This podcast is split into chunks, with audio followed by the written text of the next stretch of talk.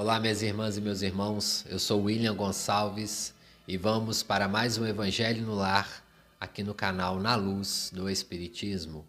Agradecendo a vocês por estarmos em mais um Evangelho juntos. Agradeço a confiança na equipe espiritual que tem nos ajudado tão grandemente. Pedindo ao nosso Mestre e amigo Jesus a autorização para iniciarmos este Evangelho pedindo a vocês que já vai, que vão entrando numa sintonia juntamente conosco neste momento do Evangelho. Separe a água. Tentem neste momento silenciar um pouco a mente, voltar-se os pensamentos para o bem, para o nosso mestre amigo Jesus. No Evangelho segundo o Espiritismo, nos últimos capítulos, os espíritos superiores que organizaram essa obra com todo carinho, amor e respeito para a humanidade, têm uma coletânea de preces espíritas. Entre essas preces, os espíritos colocam a oração do Pai Nosso como a primeira, que deve ser regida, que deve ser orada em todos os inícios dos trabalhos espirituais Portanto, quando for fazer o Evangelho, sozinho ou conosco aqui no canal, não se esqueça do Pai Nosso. Pai Nosso que estais nos céus, santificado seja o teu nome, venha a nós o teu reino, seja feita a tua santa, fiel e bendita vontade, assim na terra como nos céus. O pão material e espiritual de cada dia nos dai hoje Perdoai as nossas dívidas, assim como nós perdoamos a quem nos tem ofendido. E não nos deixeis cair em tentação, mas livrai-nos do mal, porque teu é o reino para todo sempre. Que assim seja. Vamos dar início então, amigos, ao nosso evangelho no lar. Vamos iniciar com a mensagem do livro A Vida Escreve pelo espírito Hilário Silva, a psicografia de Chico Xavier. O capítulo é o 10. Vai dizer sobre o mais difícil. Conta-se que um dia estava Jesus próximo ao lago, nas suas com as suas águas tranquilas, em meditação. Ele tinha se afastado das multidões um pouco antes estava ouvindo xingamentos, ataques à sua, sua pessoa, também a seus discípulos. O mestre afastou e refletia. Tadeu e Tiago, que eram os mais jovens, João e Bartolomeu também se aproximaram do mestre. Era aquele um momento raro e eles ensaiaram algumas perguntas para fazer para Jesus. Senhor, disse João, qual é o mais importante aviso da lei na vida dos homens? E o divino amigo passou a responder: Amemos a Deus sobre todas as coisas e ao próximo como a nós mesmos. Mas Jesus, qual é a virtude mais preciosa? indagou Tadeu. A humildade, Jesus respondeu. Tiago perguntou: Mestre, qual que é o talento mais nobre? Jesus respondeu: O trabalho. Bartolomeu perguntou: E a norma de triunfo mais elevada? Jesus respondeu: A persistência no bem. Mestre, e qual é para nós todos o mais alto dever? Aventurou Tadeu novamente. Amar a todos, a todos mesmo servindo sem distinção. Oh, isso é quase impossível, gemeu o aprendiz. A maldade é atributo de todos, clamou Tiago. Faço bem quanto posso, mas apenas recolho espinhos de ingratidão. Vejo homens bons sofrendo calúnias por toda parte, acentuou outro discípulo. Tenho encontrado mãos criminosas toda vez que estendo as mãos para auxiliar. disse outro. E as mágoas desfilaram diante de Jesus, que continuava silencioso. João, contudo, um pouco mais ousado, voltou a interrogá-lo. Mestre, o que, é mais difícil? Qual a aquisição que o Senhor considera mais difícil na nossa evolução espiritual?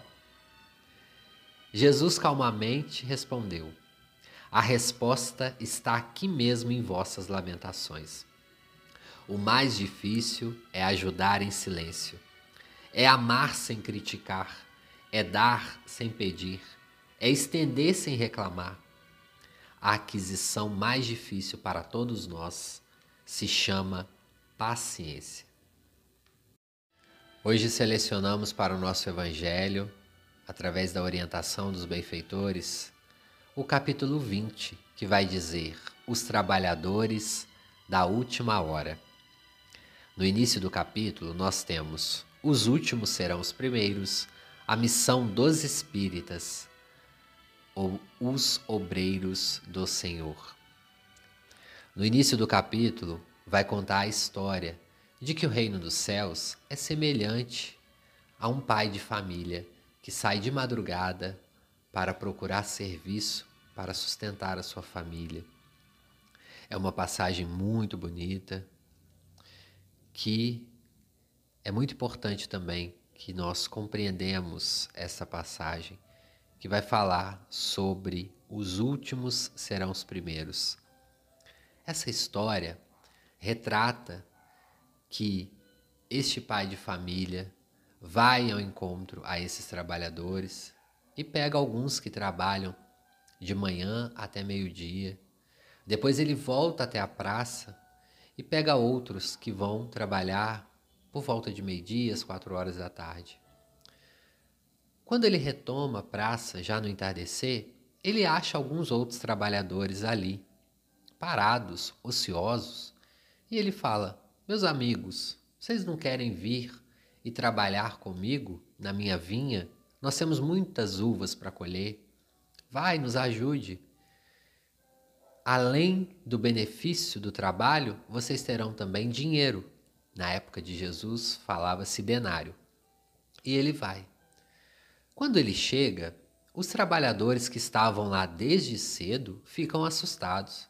Mas como você vai chamar trabalhadores às quatro horas da tarde para trabalhar até às seis? Vão trabalhar duas horas somente? E o mestre falou: Olha, que eu saiba, o dono da vinha sou eu. Se eu quis chamar esses trabalhadores às quatro horas da tarde para que eles trabalhem até às seis, isto é um problema meu. E assim os trabalhadores que chegaram às quatro horas foram trabalhar. Mais surpresos ainda, os trabalhadores que chegaram às oito horas da manhã, quando foram receber naquela época de Jesus, não tinha carteira assinada, era trabalho diário, né? Assim, não tinha essa vinculação. O dono da vinha pagou o mesmo salário para todos que estavam desde as 8 da manhã, como para os que chegaram às 4 horas da tarde. Claro, aqueles que chegaram 8 horas da manhã e trabalharam o dia inteiro queriam receber mais dinheiro e foram reclamar com o dono da vinha mais uma vez. E ele falou: O que tem eu contigo? Vá. Se não está satisfeito, procure outra vinha para trabalhar. Jesus falava por parábolas. Muitos naquele momento assustou. Por que, que Jesus está comparando o reino dos céus a trabalhadores de uma vinha e também a falta de compaixão desse trabalhador, que não desse dono da vinha, né, desse gerente da vinha, que não deu um maior dinheiro para aqueles que estão trabalhando desde manhã. Só que Jesus ali estava falando de coisas espirituais. Jesus estava dizendo sobre a conquista espiritual do reino dos céus. Os trabalhadores da primeira hora, aqueles que chegaram primeiro, que trabalharam de oito ao meio-dia, são esses espíritos que estão aqui no planeta com um trabalho mais pesado, aqueles trabalhos de limpar o terreno mesmo. A gente sempre fala que Moisés, que veio trazer um pouco da luz espiritual. A gente dá o exemplo de Moisés, mas teve também outros grandes filósofos, grandes comunidades que trouxeram, ó, uma comunicação. Existe algo além deste plano físico. Existe um Deus. Os trabalhadores da segunda hora, aqueles que chegaram de meio-dia às quatro, a quatro, perdão, nós podemos dizer que são os nossos irmãos, os nossos amigos das outras religiões, das religiões irmãs católicas, católica, da igreja evangélica, que chegaram um pouco antes do espiritismo, mas que ajudaram também a abalar um pouco a consciência, mas que são trabalhadores também. Os trabalhadores que chegaram às quatro horas da tarde somos nós, os espíritas. Nós chegamos causamos alguma revolta naquela vinha. Mas Jesus prometeu o Consolador prometido. Nós não somos melhores do que nenhuma outra religião. Nós só trouxemos algum pedacinho de uma verdade que as religiões não trouxeram: a reencarnação, a vida em outros planetas, o plano espiritual, a oportunidade da evolução. Somos os trabalhadores da última hora. Mas também os nossos irmãos das outras religiões são também esses trabalhadores. Porque nós, em etapas evolutivas passadas, estivemos nessas religiões, fomos outros trabalhadores. Ou quantos de nós que estamos ouvindo esse evangelho agora fomos preguiçosos, ociosos? Ficamos em casa mesmo, sem querer fazer nada, sem trabalhar, sem realizar a caridade, a preguiça nos chamou em várias encarnações. Mas Jesus e Deus, com sua compaixão, com seu amor, foi lá na praça atrás da gente. Estávamos lá, parados, jogando os nossos baralhos, jogando conversa fora, fofocando, gastando a ociosidade, a bel maneira. E Jesus chegou com a sua docilidade e falou: Irmãos, bora, vamos trabalhar Chegou a hora, o momento é esse. O planeta clama um trabalho espiritual. Os trabalhadores da última hora retrata também a evolução planetária que, que estamos passando. Quatro horas da tarde. Que hora é essa? Está chegando o entardecer. Está chegando a noite. Será que estamos preparados para enfrentar uma noite que pode ser longa? Até chegar um novo dia, um novo raiar. O início da regeneração, meus irmãos e minhas irmãs, não é fácil. Não é, como dizem muito aqui em Minas Gerais, mamão com açúcar. O início da regeneração tem turbulências, tem muitas doenças por todo lado, tem doenças psíquicas, tem, porque muitos espíritos estão sendo chamados é aqueles que não queriam trabalhar e que estão sendo quase que empurrados por progresso. E não entendam o trabalho aqui como trabalho material, estou falando de um trabalho espiritual. E esse trabalho espiritual começa com o nosso interno. Lembra que nós falávamos no evangelho passado da caridade para conosco mesmo, em primeiro lugar, da reforma íntima. Como é difícil como nós lemos na mensagem inicial, a paciência, a paz com consciência. Tranquilizar o nosso eu interno é muito difícil. O maior trabalho que nós vamos ter sempre, em primeiro lugar, é a nossa faxina interna. E o início das regenerações planetárias, porque muitos, muitas pessoas confundem. Elas acham que inicia-se a regeneração na segunda na terça ou na quarta já está todo mundo regenerado. Não funciona assim. Nós somos bebezinhos que vamos iniciar uma regeneração. O mundo de regeneração, no início é uma coisa, no meio é outra, no final é outra bem diferente. Quando nós nos aproximarmos do final da regeneração, estamos caminhando para um mundo feliz. Todo início é turbulento. Experimentem começar num trabalho novo. Por mais comunicativo que você seja, por mais gente fina que você seja, por mais que você consiga se adaptar aos ambientes facilmente, você vai ter um deslocamento até você conhecer a empresa, as funções, os, os colegas de trabalho. Tudo que é diferente traz um abalo, tudo que é novo. Quem é pai e mãe pela primeira vez leva um grande susto até aprender, por mais que estude, que assistam vídeos, que leiam matérias, vai ter o susto. Assim como o mundo regenerado, novo que está chegando, e que a espiritualidade tem gritado nos nossos ouvidos dia e noite. Nunca ouvimos tantos relatos de sonhos, de reuniões mediúnicas que os espíritos falam. Acordem enquanto é tempo. Voltem-se para o trabalho espiritual. Voltem-se e ajudem. Muitos de vocês que estão ouvindo este evangelho podem se considerar incapaz, incapaz de fazer uma palestra, incapaz de escrever um texto e postar, incapaz de compartilhar uma mensagem de otimismo, incapaz de ajudar alguém.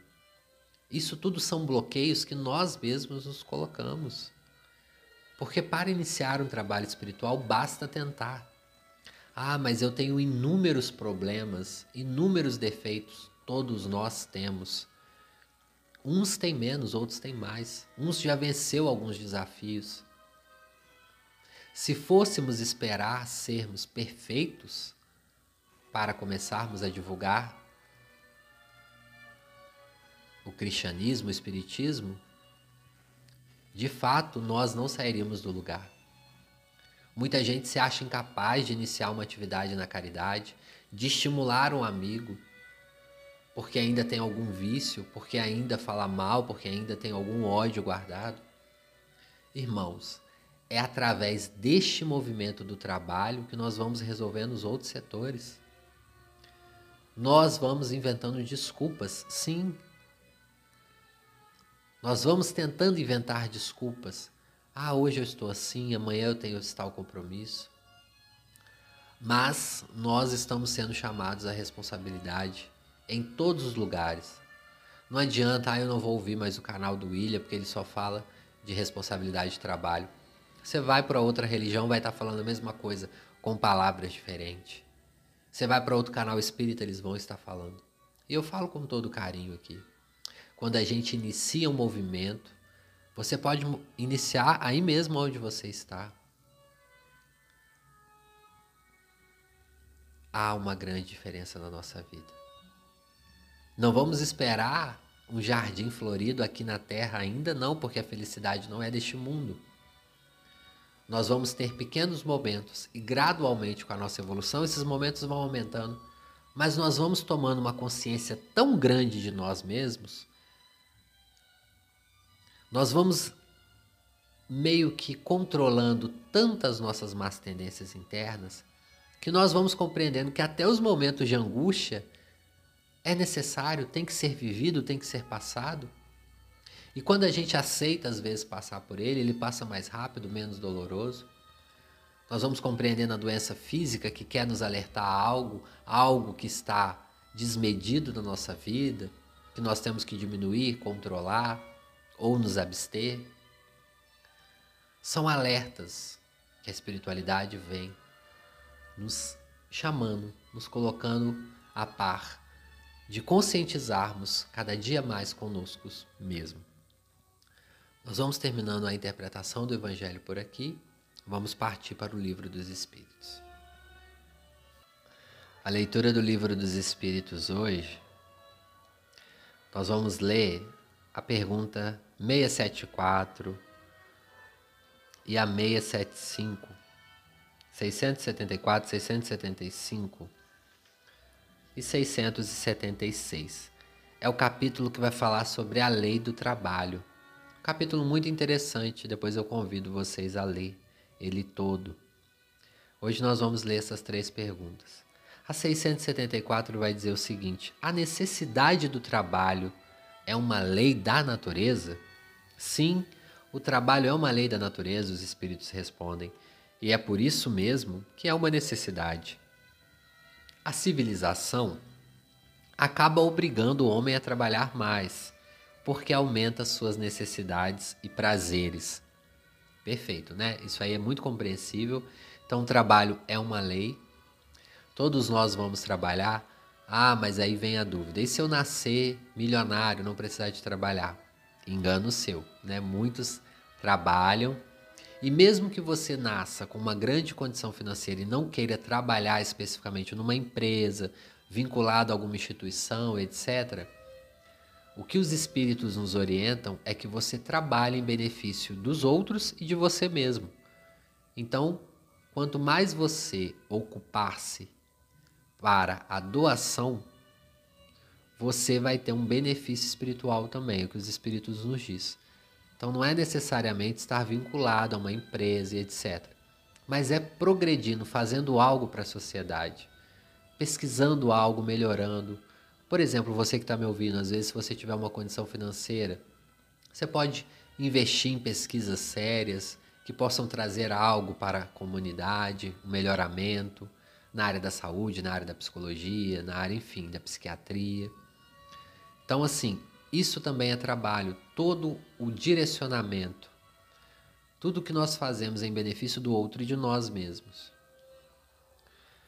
A 675 vai dizer o seguinte: só devemos entender por trabalho as ocupações materiais?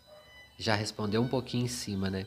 Não, o espírito também trabalha, assim como o corpo. Toda ocupação útil é um trabalho. Toda ocupação útil é um trabalho. Nós somos os trabalhadores da última hora, lembrando no Evangelho. A 676 Kardec pergunta assim: mas por que, que o trabalho é imposto ao homem? Eles falam por ser uma consequência de sua natureza corpórea. O trabalho é uma expiação e, ao mesmo tempo, é um meio de aperfeiçoar a sua inteligência. Sem o trabalho, o homem permaneceria na infância intelectual. É por isso que o seu alimento, segurança e bem-estar dependem do seu trabalho e da sua atividade. Em compensação, Deus ortogou a inteligência aos que são extremamente fracos de corpo, mas é sempre um trabalho. Acaba que Naum também falou da necessidade, né? Com o mundo aumentando as necessidades de consumo, a gente acaba trabalhando mais e esquecemos às vezes um pouco do lado espiritual. Mas são necessidades e nós podemos evoluir no trabalho. Às vezes, no nosso ambiente de trabalho, a gente pode ajudar um colega de trabalho ou o nosso chefe com alguma palavra de estímulo. Ajudar as pessoas que estão ali, que às vezes estão numa situação inferior à nossa, quando a gente tem cargo de chefia. Kardec vai dizer, os espíritos vão dizer, como que é de responsabilidade quando nós temos pessoas sobre as nossas administração. Então, essa parte do trabalho é muito interessante, eu convido todos a vocês a ler também. Para encerrar, eu vou ler mais um capítulo do livro A Vida Escreve, pelo Espírito Hilário da Silva, psicografia de Chico Xavier, já para vocês entrarem na sintonia das vibrações finais para a fluidificação da água, trazendo no pensamento alguém que necessita dessa vibração, ou alguém encarnado ou desencarnado, alguém que você acha que neste momento precisa dessas vibrações deste Evangelho. O capítulo é o 3. Ele vai falar sobre um perigo iminente. Conta-se que Basílio chegou do rancho ao pôr do sol. Ele comeu calmamente o guisado de palmito que a emericiana lhe dera no jantar. Saboreou em seguida a sua pamonha bem feita e se dispôs a sair. A esposa tinha viajado nas, na véspera em visita a parentes. O calor era abafado naquela aquele momento que aconteceu isso. Meren disse à doce vovó que arranjava a cozinha: Deixe a casa aberta. Eu vou até o curral, mas eu já volto. E, passo lento, chegou ao cercado, onde a vacaria procurava descanso mastigando o repasto. Acariciou o bezerro de Lilinda, que nascera robusto e melhorou a cama de palha. Dirigiu-se depois ao moinho e renovou a provisão de milho para fubá. Ar parado. A lua apareceu inteirinha. Basílio visitou, não longe, a casa de Jorge, companheiro do arado, e ambos, felizes da vida, se dirigiram ao mandiocal, espantando os tatus. Dez da noite, quando voltou. Emereciana premia a máquina com o pé e costurava fitando o pano com atenção pelos óculos fortes. Boa noite, vó, disse ele, depois de cerrar as janelas. Durma com Deus, meu filho. Basílio beijou-lhe a mão encarquilhada e lhe enviou um sorriso bom.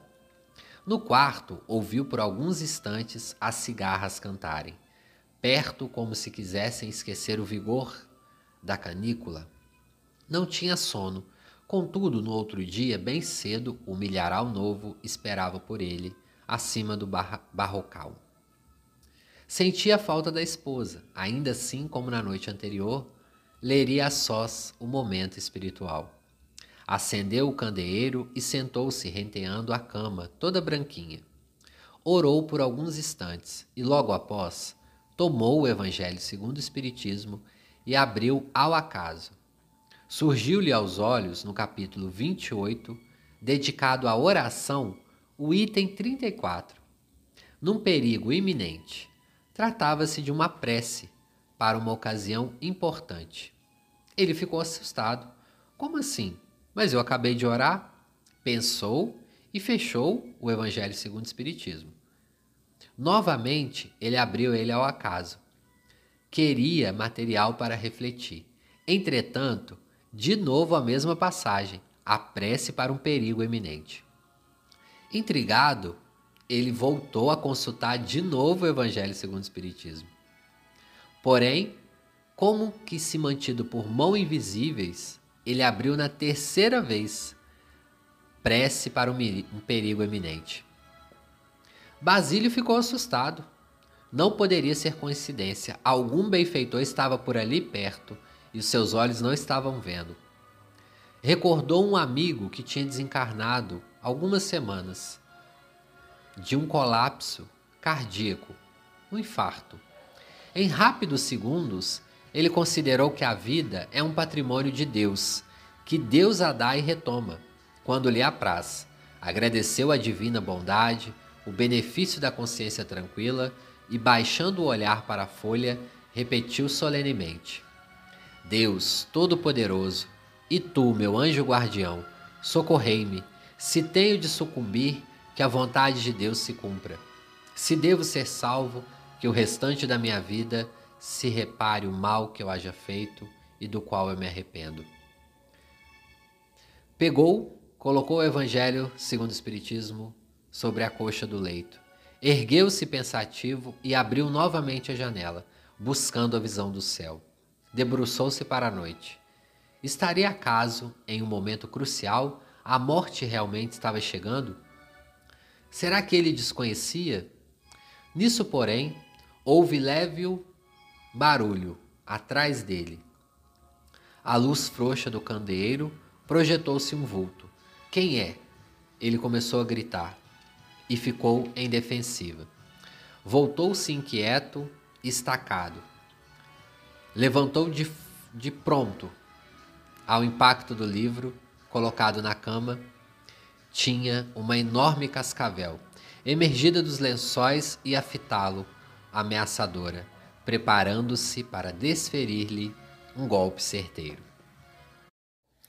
Como eu disse no início, irmãos, sobre a parte do Evangelho né, que tem as preces, sempre que tiver com um momento de angústia, de dúvidas, Precisando de alguma resposta, leia também aquelas preces, faça uma prece antes e depois abra ao acaso o Evangelho segundo o Espiritismo. Use o Evangelho como segundo o Espiritismo, como um livro realmente cabeceira, abra ele ao acaso, estude-o sempre, que vocês terão também grandes benefícios.